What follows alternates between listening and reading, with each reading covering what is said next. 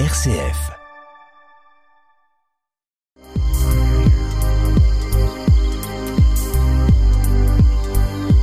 Au ras des pâquerettes, Étienne Dallaire.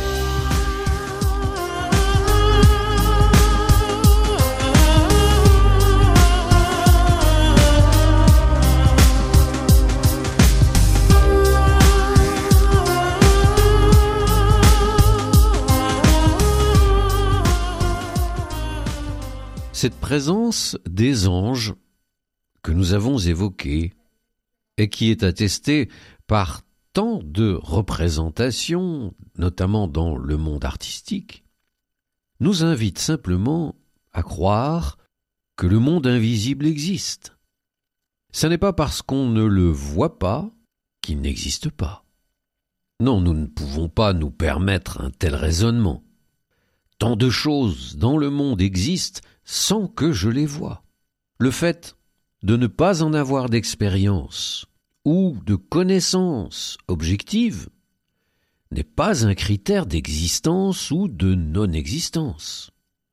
Nous pouvons donc, sans être totalement irrationnels, rassurez-vous, poser ou supposer l'existence d'un autre monde celui dont nous avons l'expérience quotidienne un monde invisible.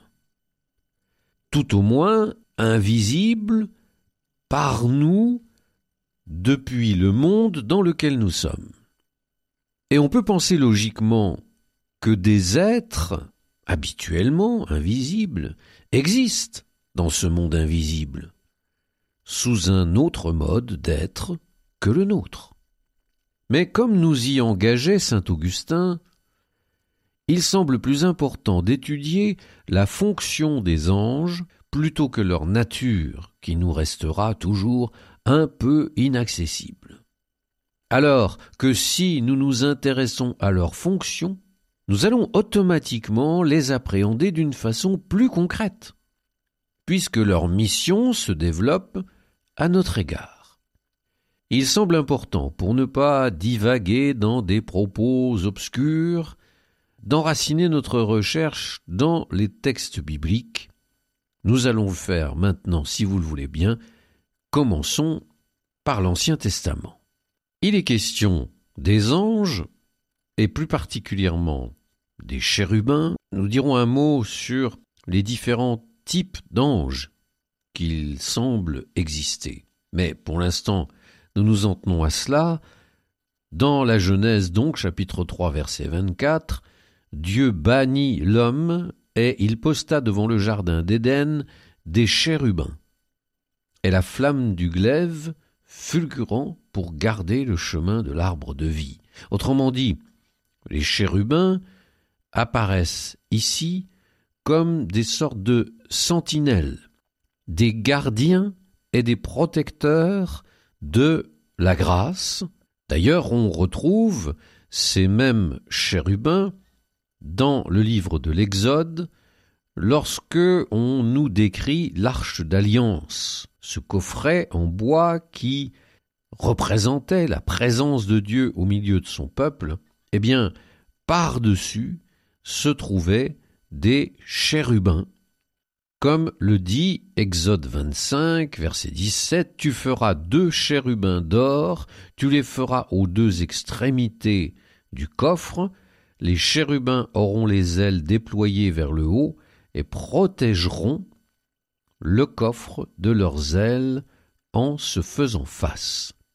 Ici encore, ils apparaissent donc comme des êtres qui protègent la présence de Dieu, qui protègent le don de la grâce, afin que n'importe qui ne vienne pas s'en emparer ou s'y attaquer.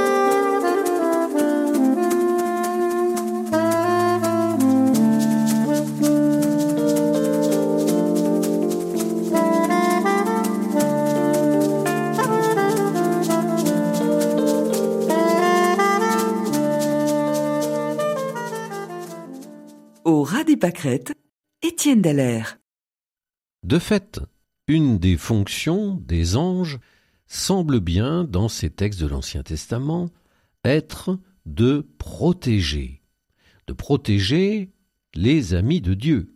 Par exemple, on trouve au psaume 91, versets 10 à 12, cette sentence. Aucun mal ne t'atteindra, aucune plaie n'approchera de ta tente, car il ordonnera à ses anges de te garder dans toutes tes voies. Ils te porteront dans leurs mains, de peur que ton pied ne heurte contre une pierre. On trouve encore dans le livre de Barour cette phrase qui vient confirmer ce rôle des anges, car mon ange est avec vous. C'est lui qui prendra soin de vos vies. Mais les anges ne se bornent pas à protéger les amis de Dieu. Comme nous le voyons dans cet extrait de l'Exode, au chapitre 23, verset 23. Voici que je vais envoyer un ange devant toi, pour qu'il veille sur toi en chemin, et te mène au lieu que je t'ai fixé. Donc ici, encore, le rôle protecteur. Mais ça n'est pas tout. Révère-le et écoute sa voix. Ne lui sois pas rebelle. Il ne pardonnerait pas vos transgressions, car mon nom est en lui. Un peu plus loin, au chapitre 32, on trouve encore Voici que mon ange ira devant toi. L'ange est donc celui qui protège, mais c'est donc aussi celui qui trace le chemin, qui prépare le chemin, pour que, comme le disait le psaume, notre pied ne heurte pas contre une pierre. Et puis, il est aussi celui qui conseille, écoute sa voix. Il gère donc, d'une certaine manière, l'existence des hommes, en essayant de leur éviter tout ce qui pourrait leur être négatif. Si les anges sont très présents dans les récits de l'Ancien Testament, ils ne disparaissent pas dans les récits du Nouveau Testament. Ils sont également extrêmement présents. Bien sûr, je pense à l'ange Gabriel qui, au jour de l'Annonciation, vient annoncer à Marie qu'elle enfantera un fils, le Fils de Dieu ou bien l'ange qui vient quelque temps après auprès de Joseph pour lui dire Ne crains pas de prendre chez toi Marie, ta femme. Ils entourent également Jésus au jour de sa tentation au désert. Marc nous dit au premier chapitre, verset 12, Aussitôt l'Esprit pousse Jésus au désert, et dans le désert il resta quarante jours, tenté par Satan. Il vivait parmi les bêtes sauvages, et les anges le servaient. Ils sont encore présents au jour de la résurrection, dans le tombeau du Christ. L'ange du Seigneur descendit du ciel et vint rouler la pierre sur laquelle il s'assit, nous dit Matthieu au chapitre 28, verset 2. Et puis ça se poursuit dans l'histoire de l'Église. C'est l'ange qui libère les apôtres de leur prison. Acte 5, 19. Pendant la nuit, l'ange du Seigneur ouvrit les portes de la prison, et après les avoir conduits dehors, leur dit Allez annoncer au peuple dans le temple tout ce qui concerne cette vie-là. On le voit également s'adresser à Philippe. L'ange du Seigneur s'adressa à Philippe, lui dit Pars et va-t'en, à l'heure de midi, sur la route qui descend de Jérusalem à Gaza. Elle est déserte. Sans compter la présence des anges dans le récit de l'Apocalypse, où, nous dit Saint Jean, ils se comptaient par myriades de myriades et par milliers de milliers. Il nous faudra maintenant passer en revue, si l'on peut dire, un certain nombre d'anges qui sont plus connus car ils portent un nom particulier, qui correspond à leur fonction. Les anges ne sont pas tous anonymes. Certains ont une personnalité et, suivant la fonction qu'ils occupent, nous savons qu'ils portent un nom particulier. On peut donc plus facilement repérer leurs interventions.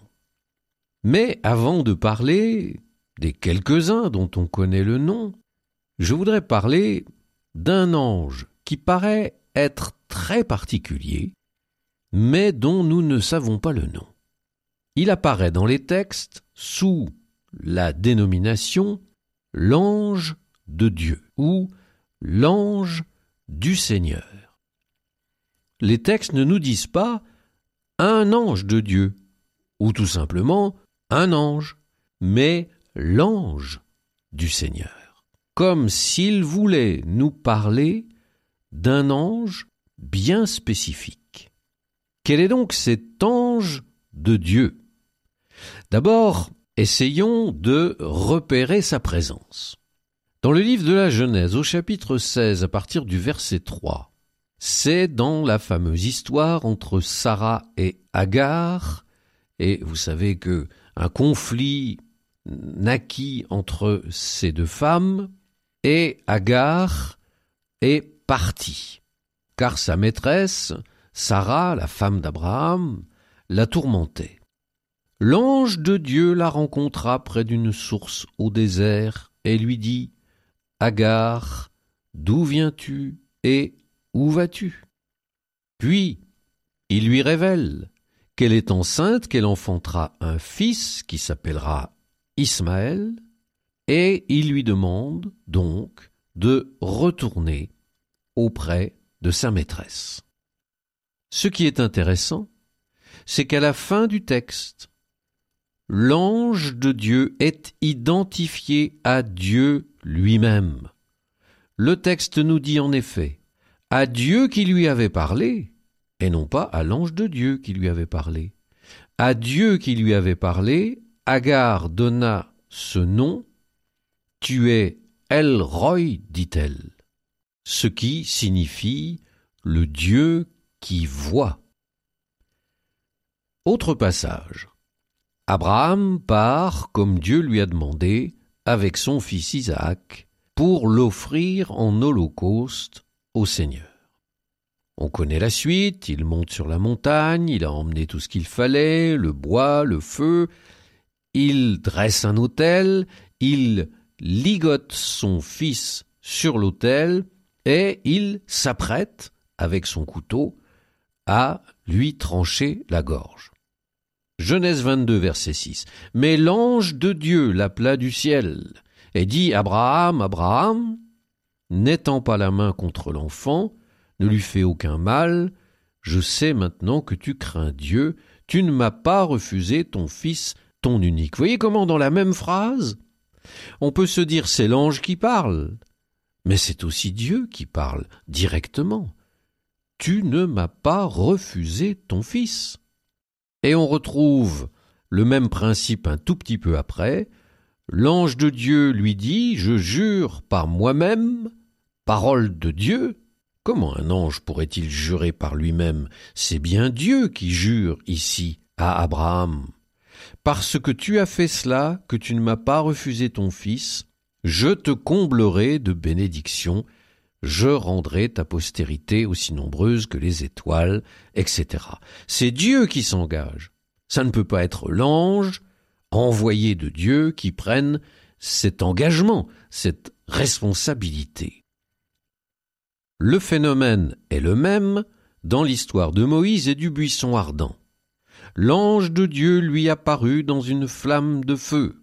Et si l'on continue un peu plus loin, Dieu vit qu'il faisait un détour, et l'appela Moïse, Moïse. Et Moïse répondit, Me voici. N'approche pas d'ici, dit-il, et il ajoute, Je suis le Dieu de tes pères, le Dieu d'Abraham, le Dieu d'Isaac, le Dieu de Jacob. Alors Moïse se voila la face car il craignait de fixer son regard sur Dieu. Il ne s'agit plus de l'ange de Dieu, mais de Dieu lui-même. Alors on peut quasiment en déduire que chaque fois que nous voyons dans un texte l'ange de Dieu ou l'ange du Seigneur, il ne s'agit pas réellement d'un ange comme les autres, mais il s'agit peut-être davantage de Dieu lui-même qui se rend présent sous la forme d'un ange. En tout cas, c'est ainsi qu'il apparaît à Agar, à Abraham ou à Moïse.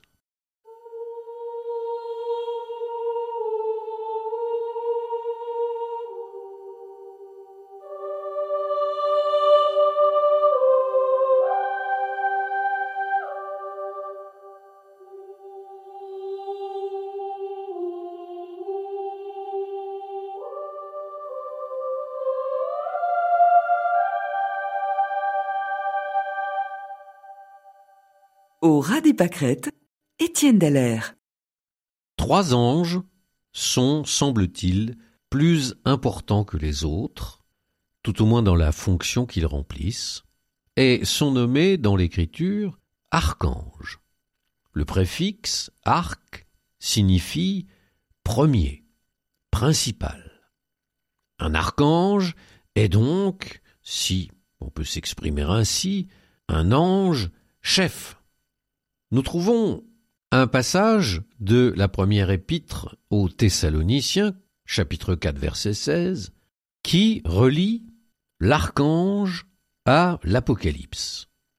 Je cite car lui-même le Seigneur, au signal donné par la voix de l'archange et la trompette de Dieu, descendra du ciel.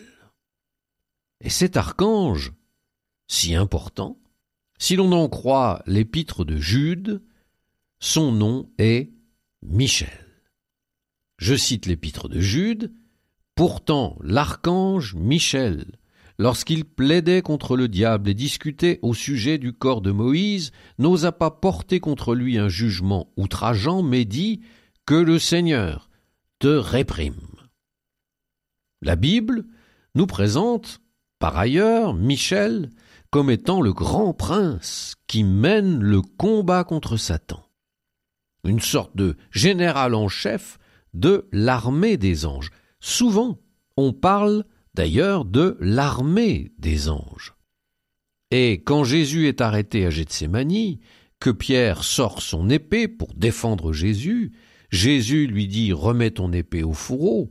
S'il le voulait, mon Père ne pourrait-il pas envoyer à mon secours plus de douze légions d'anges? Michel semble donc bien être le général en chef des armées célestes. D'ailleurs, l'Apocalypse le confirme, il y eut une grande bataille dans le ciel, Michel et ses anges combattirent le dragon. Son nom, Michael, qui signifie qui est comme Dieu, est une affirmation de la puissance, la toute-puissance de Dieu, Personne ne peut être comme Dieu, et voilà pourquoi Michael, qui est comme Dieu, s'attaque de manière privilégiée à Satan, qui se fait passer pour Dieu, et qui voudrait bien lui ravir sa place. Nous connaissons encore deux autres noms d'archanges, Raphaël, qui est mentionné dans le livre de Tobie, Raphaël, c'est l'ange de la guérison. À relire ce livre de Tobie où l'archange Raphaël est présent à tout moment. Et puis, Gabriel, dont le nom signifie Dieu s'est montré fort. Lui, il se présente comme le messager de la parole de Dieu par excellence. C'est lui notamment qui vient annoncer à Marie qu'elle enfantera le Fils de Dieu, et on le surprend même au début de l'évangile de Saint Luc à décliner son identité auprès de Zacharie, qui doute de ce qui lui arrive et de cette apparition. L'ange lui dit Je suis Gabriel, et je me tiens en présence de Dieu. J'ai été envoyé pour te parler et pour t'annoncer cette bonne nouvelle. À la fin de notre entretien sur le thème des anges, vous dites peut-être que Tout cela est sans doute intéressant, mais ne vous concerne pas de près. Qu'avez-vous à voir avec les anges? Et puis vous ne vous prenez pas pour Abraham, Moïse ou les apôtres pour espérer avoir un jour une apparition d'un ange. Eh bien, je pense que les anges nous concernent plus que vous ne le pensez. Je voudrais pour preuve euh, m'appuyer sur cette parole de Jésus. Dans l'évangile de Matthieu au chapitre 18 verset 10, il déclare Prenez garde de ne mépriser aucun de ces petits, car je vous dis que leurs anges voient sans cesse dans les cieux la face de mon Père qui est aux cieux. Il est intéressant de noter que Jésus ne dit pas car je vous dis que des anges voient sans cesse, etc., mais que leurs anges. Donc il semble que des anges soient attribués, en quelque sorte, à des hommes. Et quand Jésus parle des petits, il ne parle pas que des enfants de moins de cinq ans, mais nous sommes tous des petits devant Dieu, même si nous ne le reconnaissons pas toujours. Nous sommes des petits, et donc nous avons un ange qui se tient sans cesse devant la face de Dieu. Il semblerait donc qu'un ange nous soit attribué à chacun. Pour faire quoi? Nous l'avons développé. Pour veiller sur nous, pour tracer le chemin, pour nous protéger d'un certain nombre d'embûches. Vous allez me dire, eh bien, si j'ai un ange qui doit me protéger, avec tous les ennuis qui me sont arrivés dans ma vie, il n'a pas bien fait son travail. Il doit souvent dormir ou partir en vacances. Mais attendez, il est chargé de vous protéger, pas de téléguider votre vie, pas de prendre les décisions à votre place. Vous restez entièrement maître de vos choix. L'ange ne va pas faire de vous une marionnette qui obéit au doigt et à l'œil. Il veille sur vous. C'est très différent. Et curieusement, dans la Genèse, on trouve une phrase par rapport à cette question. Elle est prononcée par le patriarche Jacob, qui dit Un ange m'a protégé dès ma jeunesse. Et donc, il existerait ceux qu'on appelle couramment les anges gardiens. Nous avons chacun un ange gardien. Et dire que peut-être nous ne nous en sommes jamais préoccupés. Nous ne nous sommes jamais posé la question. Et nous n'avons jamais peut-être eu un quelconque rapport avec cet ange gardien. Sur ce point, il faut être très prudent et très vigilant. Les dérives sont nombreuses. Je connais des gens qui veulent à tout prix connaître le nom de leur ange gardien, qui veulent à tout prix le rencontrer, et qui tombent dans des attitudes qui sont totalement erronées et qui ne les rapprochent en rien de Dieu. Donc, il faut rester très soft par rapport à cette dimension. Savoir qu'on a un ange gardien ne nous oblige absolument pas à connaître qui il est, où il est, comment il s'appelle, etc. Nous pouvons simplement, avec confiance et paix, nous placer sous sa protection, tout simplement.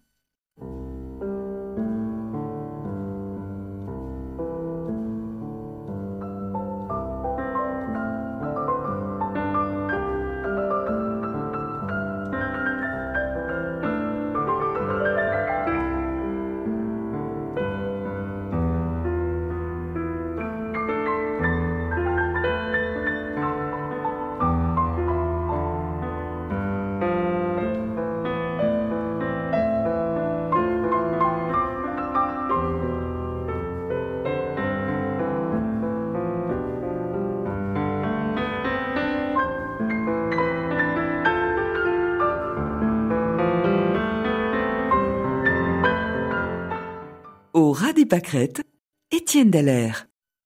L'affirmation de l'existence pour chacun d'un ange gardien s'appuie sur des textes des grands penseurs de l'Église et de grands priants également. Je prendrai quelques exemples. Saint Grégoire, le thaumaturge, évêque de Césarée, qui vécut au IIIe siècle. Il nous dit Et si je voulais chanter encore l'un de ces êtres qui ne se montrent pas, mais qui sont divins, et prennent soin des hommes, que mon discours soit aussi reconnaissant envers celui qui, depuis mon enfance, en vertu d'une haute décision, eut en partage de me diriger, de m'élever, d'être mon tuteur, le saint ange de Dieu qui me nourrit depuis ma jeunesse, comme dit cet homme ami de Dieu, parlant évidemment du sien. Cet homme ami de Dieu n'est autre que le grand Origène. Et il poursuit Quant à nous, outre celui qui guide tous les hommes ensemble, nous connaissons et nous louons aussi celui qui, quel qu'il soit, est notre pédagogue particulier à nous qui sommes tout petits. Celui-ci, en toutes les autres circonstances, sans aucune exception, m'a toujours bien élevé et a toujours bien pris soin de moi. En effet, il ne nous est pas possible de voir notre intérêt, ni moi, ni aucun de mes proches, car nous sommes aveugles. Nous ne voyons pas notre avenir, de manière à pouvoir juger de nos besoins. C'est à lui que cette tâche incombe, car il voit d'avance ce qui est utile à nos âmes. Saint Jérôme est plus bref sur le sujet, prêtre, docteur de l'Église, au IVe siècle il déclare Si grande est la dignité des âmes, que chacune, dès sa naissance, a un ange préposé à sa garde. Saint Bernard, lui aussi docteur de l'Église, moine de Cîteaux, fondateur de l'abbaye de Clairvaux, qui vécut au XIIe siècle, déclare Dans quelque maison, dans quelque réduit que vous soyez, respectez votre bon ange, car il est présent. Il est tout près de vous, non seulement il est avec vous, mais il est là pour vous. Il cherche à vous protéger et à vous être utile. Avec un ange auprès de vous, que pourriez-vous craindre? Votre ange ne peut se laisser vaincre ni tromper, il est fidèle, il est prudent, il est puissant. Pourquoi donc avoir peur? Et je crois que cette notion est très importante. Si les anges sont des êtres invisibles appartenant au monde invisible, nous n'avons pas pour autant à avoir peur d'eux. Bien au contraire, puisque ils sont, en quelque sorte, à notre service, au service de notre épanouissement et de notre bonheur. Et pour finir avec un peu d'humour, une phrase de Jean Cocteau, extrait du rappel à l'ordre, qui nous fait prendre conscience que si l'ange gardien a un service à nous rendre en permanence, nous avons aussi nous-mêmes à veiller sur lui. Cocteau dit en effet la chose suivante Nous abritons un ange que nous choquons sans cesse. Nous devons être les gardiens de cet ange.